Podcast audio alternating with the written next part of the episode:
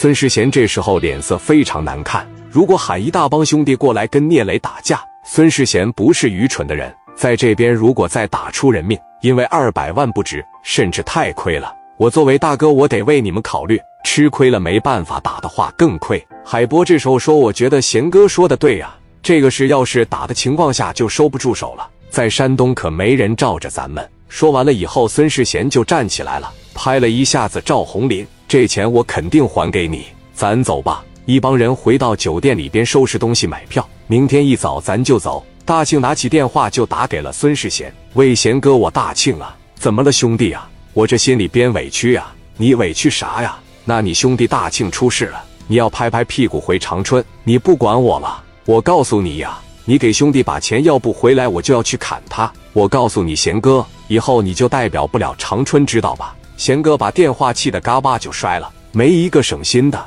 气死我得了！霍忠贤这边张罗着兄弟就要打架，咱们代表吉林长春代表队，咱出征行不行？霍忠贤到达了青岛以后，把电话打给大庆兄弟，我是霍忠贤，你在哪呢？你给哥说个地方，我让出租车司机领着咱们去。我带来了五十号兄弟，二十多把五连子，怎么样？哥呀，还是你捧我啊！其实我告诉你呀，先别吱声，先告诉我你在哪。我现在就在市南区的金尊酒店，在金尊酒店是吧？你等着我吧。长春代表霍忠贤开车直接奔着市南区金尊酒店去了，把车往楼下一停下。大庆当时十五六个兄弟给打伤了几个，有几个住院，还剩十二个。当时一看霍忠贤兄弟们，那报纸里边加的全是家伙。于永庆就说到：“回到长春以后，你看大庆怎么捧你就完了。我也看出来了，我大庆不是当大哥的料。”你霍忠贤才是义薄云天，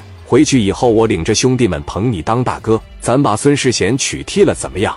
霍忠贤一听这个兄弟，你说啥？我说回到长春你就看我怎么捧你，我不捧孙世贤了。没想到你对哥也是一片深情，我啥也不说了，我性情了。给聂磊打电话，我看那小兔崽子，你不说他二十多岁吗？我要今天不给他打跪下，这个事就当我没说。我现在我特别的亢奋，我也特别的兴奋。他不是青岛大哥吗？你看我怎么收拾他就完了。你给打电话快点，你不是要一百六十万米吗？聂磊当时坐在这个皇冠假日酒店里边，就万万没有想到孙世贤回去了。大庆他愣没回去，因为这是已经过了一天一宿了。没想到大庆从长春调来代表队了。聂磊一接上电话，谁呀？我是大庆他哥，我从东北带兄弟过来干你来了，怎么的不敢见面了？你怂了是吧？